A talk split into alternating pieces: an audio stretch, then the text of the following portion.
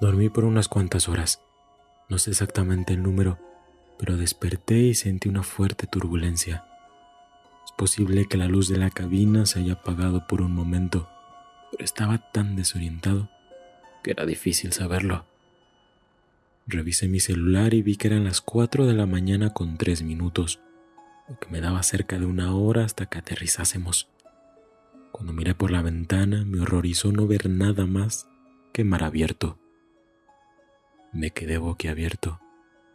Obviamente no hay océano entre Nueva York y Los Ángeles. Encendí el botón que llamaba a las sobrecargos y pasé los siguientes minutos buscando en mi cerebro un lago lo suficientemente grande como para explicar lo que estaba viendo. Me sobresalté cuando la sobrecargo apagó el botón. Estaba sonriendo de oreja a oreja, con lágrimas bajando por sus mejillas.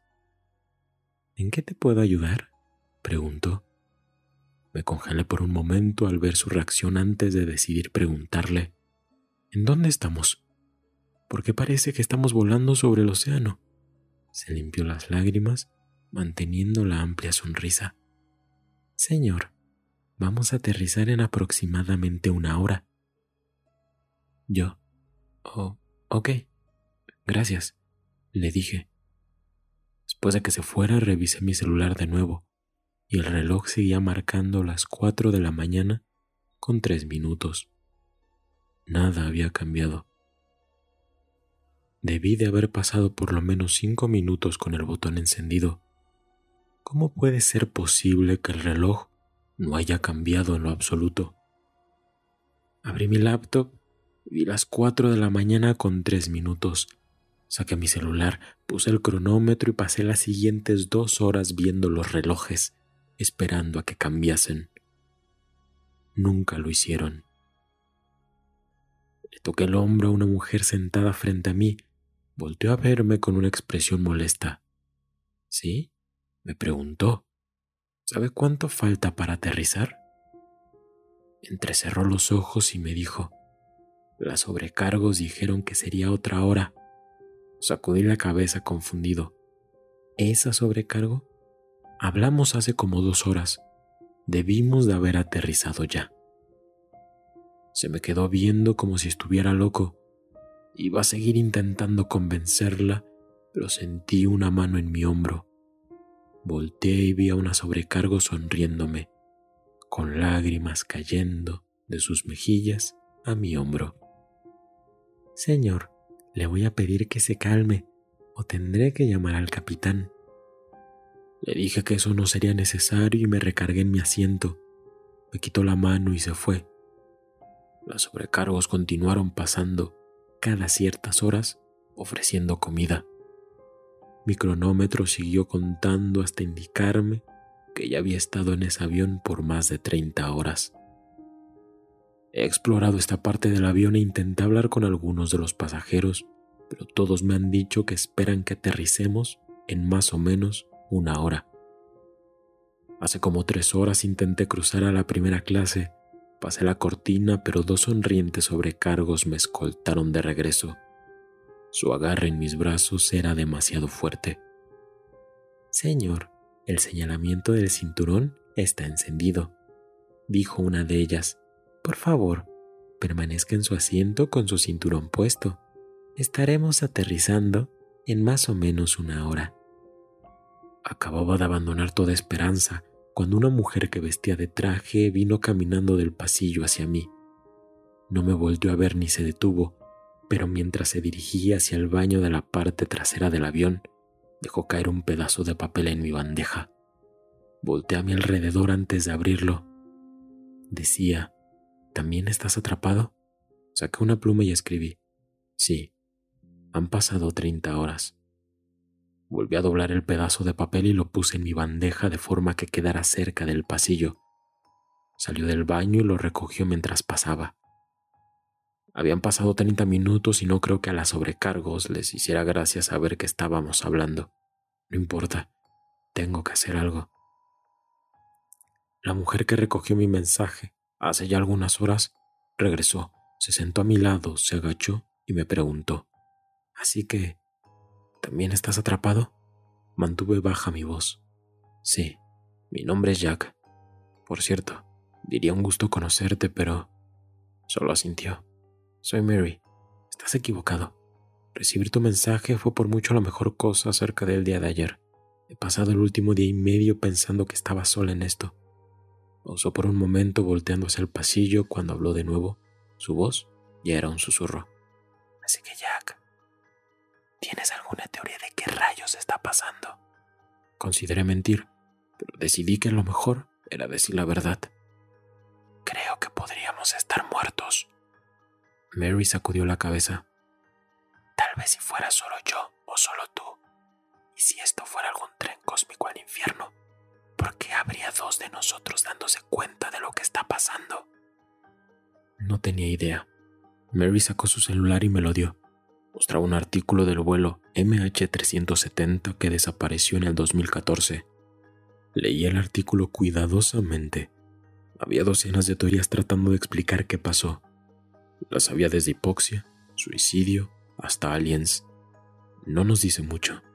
Nada más que puede que esto ya haya pasado antes, me respondió. ¿Qué hay de ti? ¿Alguna teoría de por qué nadie más puede ver lo que está pasando?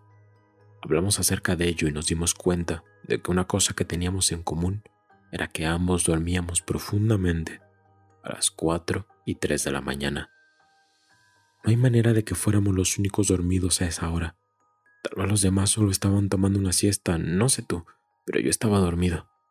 Las luces de la cabina se apagaron y docenas de luces rojas de emergencia se encendieron en los pasillos, haciendo ver a la cabina con un brillo rojizo. El intercomunicador se encendió diciendo, Pasajeros, por favor regresen a sus asientos. El señalamiento del cinturón está encendido y podemos experimentar turbulencias. Estaremos aterrizando en aproximadamente una hora. Mary se congeló. ¿Debería regresar? me preguntó. Tal vez no se den cuenta de que no estás, pero tal vez ya saben y están tratando de separarnos. Mary asintió. Deberíamos permanecer juntos. Me parece mejor. El intercomunicador se encendió de nuevo. Damas y caballeros, me complace anunciar la llegada del capitán. Estaremos otorgando la oportunidad de hablar con él. Por favor, permanezcan en sus lugares hasta que él los llame. Si necesitan asistencia, no se preocupen. Una sobrecargo los ayudará alegremente. Ruidos de pasajeros levantándose hicieron eco en la parte de enfrente del avión. Nos sentamos en silencio tratando de echar un ojo a través de la cortina que nos separaba de la primera clase. ¿El capitán? Pregunté. Ni idea, pero no se escuchó como si se estuviesen refiriendo a un piloto. ¿O sí? No. Ahí fue cuando nos llegó el olor a azufre, tan fuerte que tuve que resistir el impulso de vomitar. Me recordó a los peores huevos podridos que hubiese olido en mi vida, pero la mujer sentada delante de nosotros ni siquiera reaccionó, solo siguió en su asiento viendo una película. No tosas, le dije a Mary. Luchamos contra el impulso por algunos segundos antes de rendirnos tosiendo fuerte y violentamente. Un segundo después se abrió la cortina. Mary y yo nos congelamos, viendo fijamente el ahora rojo fuselaje. Cuatro sobrecargos pasaron a través de la cortina y se acercaron hacia nuestras filas, con sonrisas a lo largo de sus caras. Seguían llorando, pero esta vez las lágrimas trazadas en sus mejillas eran más oscuras. Con la iluminación es difícil decirlo, pero parecía sangre. Mis ojos no se fueron directamente a ellas porque vi sobre sus hombros una figura parada cerca del frente del avión. Era una silueta negra, parada al lado de la puerta de la cabina. Medía por lo menos dos metros y medio de altura y estaba señalando hacia nosotros con solo un dedo. Nos había llamado. ¡El baño! grité. Corrimos hacia la parte trasera del avión, con las sobrecargos muy cerca de nosotros, dejando la sangre goteada de sus sonrientes mejillas en la alfombra. El capitán está aquí, dijo una voz de servicio al cliente perfecta. Su sonrisa se amplió más mientras se movía hacia nosotros. Llegamos a los baños entrando en lados opuestos. Azoté la puerta y le puse el seguro, empujando mi pie en la parte de en medio donde se dobla para mantenerla cerrada. Comenzaron a golpear la puerta, tiraron de la manija, mientras yo luchaba por mantenerla cerrada. Lo siento, pero ustedes dos necesitarán hablar con el capitán, dijo una de las sobrecargos. Jack, Jack, Jack, ayuda. Mary gritó. Un distintivo ruido de metal rompiéndose se oyó en su baño. Ella continuó gritando mientras el sonido del forcejeo se movía hacia el frente del avión, hacia la figura negra que había visto. Me gustaría decir que salí y que peleé con ellos, que los distraje o que hice algo heroico, pero no. Se la llevaron arrastrándola y algunos segundos después sus gritos cesaron. Eso fue hace ya algunas horas, y sigo encerrado en este baño. Sigo tratando de pensar qué han hecho con ella. La cosa al frente del avión no parecía humana. Espero que no la hayan matado. Después de que estuviera gritando por ayuda de esa forma yo, no podría soportarlo. No he escuchado ningún movimiento afuera en algunas horas, pero me da terror abrir la puerta. Estoy lejos de los asientos, mi celular está casi muerto y no he comido en mucho tiempo. Si salgo, ¿las sobrecargos lo sabrán? Y si esa cosa sigue esperando, no tengo mucho tiempo para tomar una decisión. Después de al menos doce horas, abrí la puerta del baño y las luces de la cabina habían regresado a la normalidad.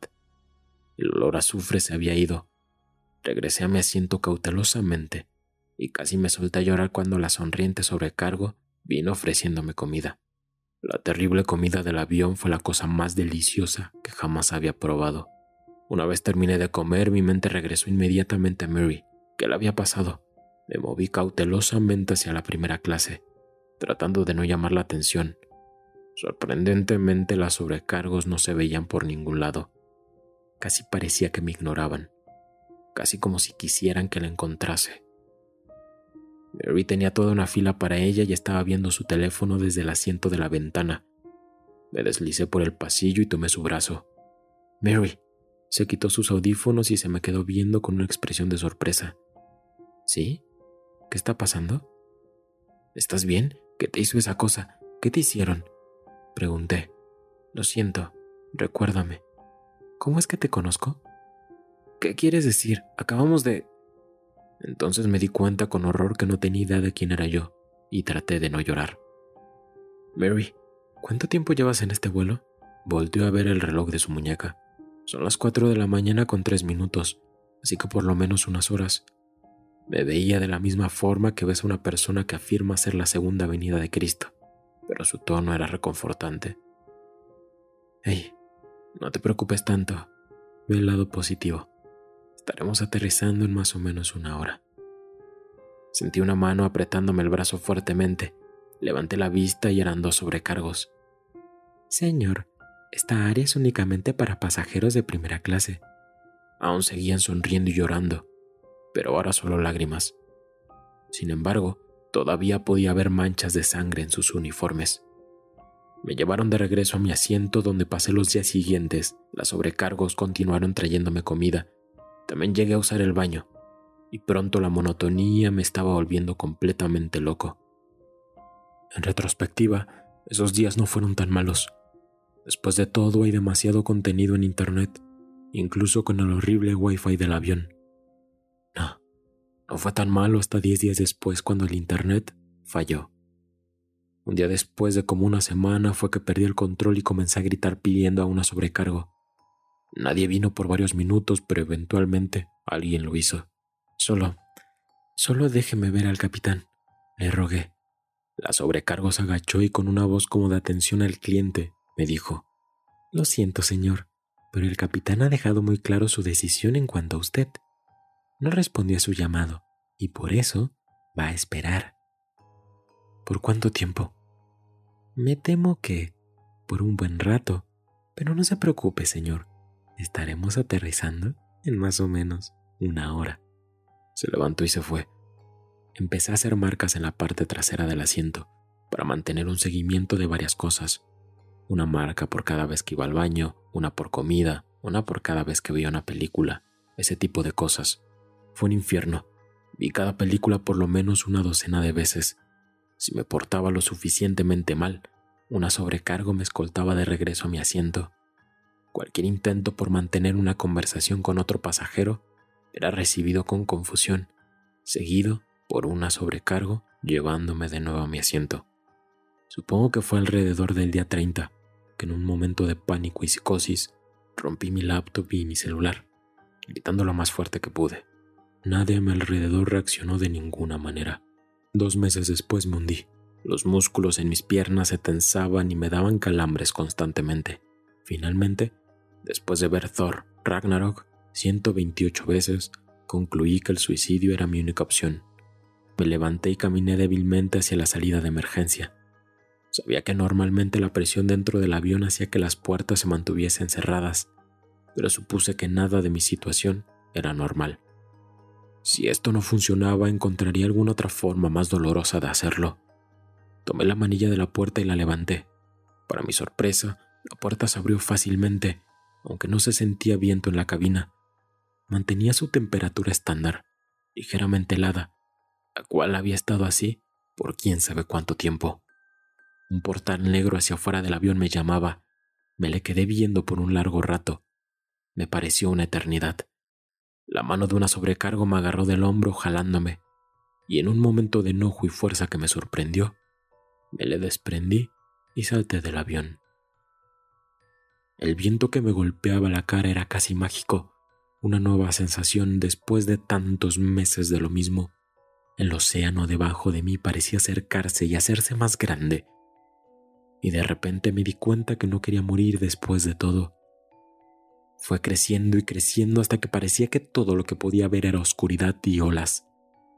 Choqué con la superficie del agua tan rápido y tan fuerte que mi cuerpo entero se zarandió del asiento. Recogí mi mano chupando mis nudillos que ahora tenían moretones. Había golpeado el asiento frente a mí. No, susurré. Después grité, no, no, no. Una sobrecargo corrió hacia mí y arrodillándose me dijo, Señor, ¿se encuentra bien? Hice un puño con mi mano y casi le suelto un golpe, pero entonces me di cuenta de que no estaba sonriendo ni estaba llorando. Honestamente, me volteó a ver un poco asustada. Metí la mano en mi bolsa donde ahora podía sentir mi celular. No estaba roto. Y eran las cuatro de la mañana y cuatro minutos. Señor, intente calmarse. Estaremos aterrizando en más o menos una hora. Mi boca sabía ceniza. Gracias. Lo haré, logré decirle. Me le quedé viendo a mi celular sin parpadear. Ahora eran las cuatro de la mañana con cinco minutos. Sí, aterrizamos como en una hora. No puedo ni empezar a explicar el cómo o el por qué, pero justo ahora estoy sentado en un café del aeropuerto escribiendo esto. Soy libre. Estoy fuera y nunca más voy a volver a subirme a un avión. Postdata. De verdad espero que el bartender del aeropuerto sonría así de grande de forma natural. Si llegaste hasta aquí, debo agradecerte y pedirte que le des like al video y te suscribas al canal. Subo contenido nuevo cada semana y en redes sociales me puedes seguir para más. Los links están en la descripción. Yo soy Dan y espero que nada ni nadie te visite esta noche.